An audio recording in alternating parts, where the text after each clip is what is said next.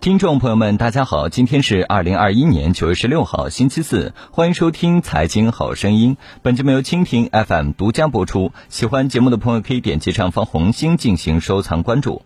李维嘉代言茶饮品牌翻车没几天，体育明星张继科也陷入舆论的风口浪尖。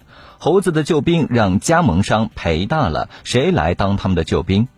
加盟商损失惨重，张继科是不是联合创始人？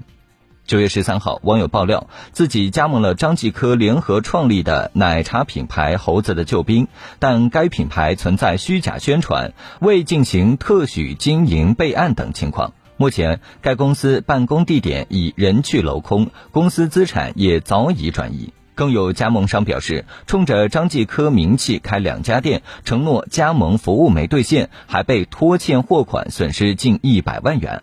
六月八号，张继科的确曾在本人微博提到该品牌。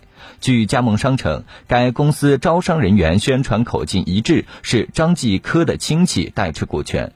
公司官微中也曾多次提到张继科的名字，称张继科为联合创始人。但公开信息显示，猴子的救兵公司与张继科并无关系，股东中也并没有张继科曾公开的亲属。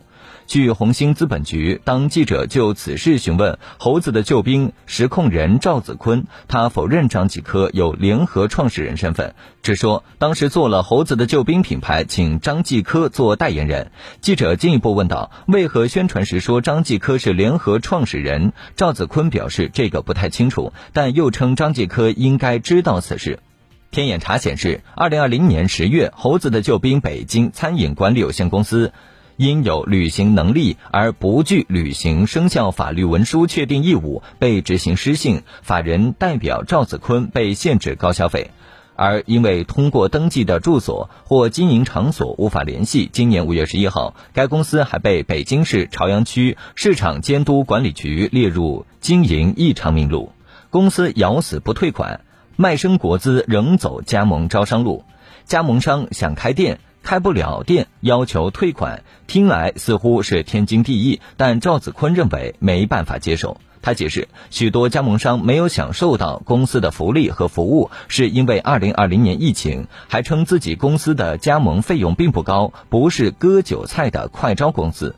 赵子坤说：“没办法退款，他们可以去起诉。你看李维嘉和马伊琍代言的奶茶品牌，官司都上百起。”值得注意的是，猴子的救兵的招商宣传中提到，自己接受王思聪的投资。二零一九年，就在王思聪因为熊猫互娱的纠纷被列为被执行人、限制高消费后，其还新增了一笔对外投资，就是与赵子坤合伙成立北京商机企业管理中心有限合伙。此外，赵子坤还曾上榜二零一八福布斯中国三十位三十岁以下精英榜。今年五月三十号，猴子的救兵与河南贵良品牌管理集团有限公司举行了收购签约仪式，收购价三千万。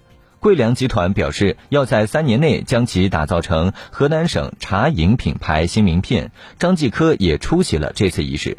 经查，桂粮集团名下有一家桂粮实业有限公司，商机科技北京商机企业管理中心位列股东，与赵子坤关系紧密。猴子的救兵宣称，国资背景、私企无法比拟。给众多疫情后入局的中小创业者带来大实惠，通过城市合伙人策略布局全国市场，推进资本融资，从而提升品牌的市场竞争力，为创业者保驾护航。如此看来，猴子的救兵品牌卖身国企后，似乎还是走的加盟招商的路子。好了，今天的节目就唠到这儿，下期节目再会。